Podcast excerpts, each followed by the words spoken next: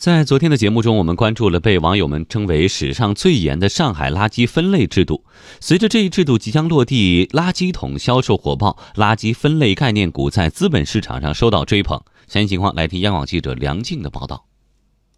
从七月一号起，上海强制进行垃圾分类，规定将垃圾分为可回收物、有害垃圾、湿垃圾、干垃圾，明确生活垃圾要实现干湿分离。没想到这一分火了垃圾桶行业。记者注意到，垃圾桶在网上销售很火爆。在某购物网站，一款自带两个垃圾筐，可以在筐内分别纳入干湿垃圾的垃圾桶，打折之后售价高达七十九点九元，大约是普通垃垃圾桶价格的八倍。可是，尽管价格偏高，这个产品一个月之内售出了五千个以上。上海市民买垃圾桶的热情丝毫没有受到价格的影响。比如说，海外的洋垃圾桶更受欢迎。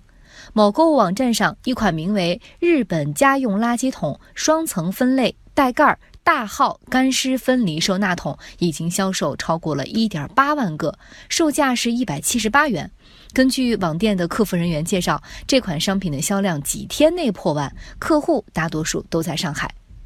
这一分不仅火了家用垃圾桶，很多社区内智能垃圾分类回收机也跟着火了起来。根据某公司销售人员介绍说，他们已经在上海、南京、杭州试点运营，已经有地区一次性订购了十台。垃圾分类还点燃了资本市场对于垃圾分类概念股的追捧。不过，投资者要注意了，六月二十四号、二十五号晚上，龙马环卫、航天晨光、绿色动力等上市公司均发布公告，强调垃圾分类政策对于公司经营影响有限，并连续多日提示风险。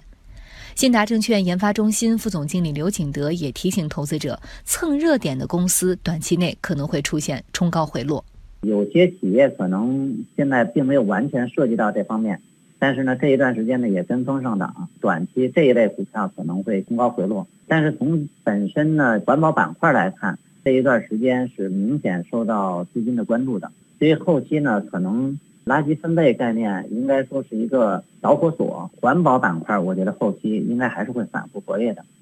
未来，投资人如何从火热的环保板块、垃圾分类板块优选出投资标的？要避免哪些可能会玩火的虚火公司呢？一个是呢，垃圾分类能不能迅速的全面铺开，并且给上市公司带来收益，这是大家呢应该关注的一个重要的一点。再一个呢，就是选择有一定业绩支撑的一些股票，也就是市盈率相对偏低的一些股票，这样有一定的业绩基础。将来呢，一旦出现增长，那它整个估值的这个位置呢就会明显的降低。呃，而低估值的这些呢，从中长期来看，应该是有投资价值的。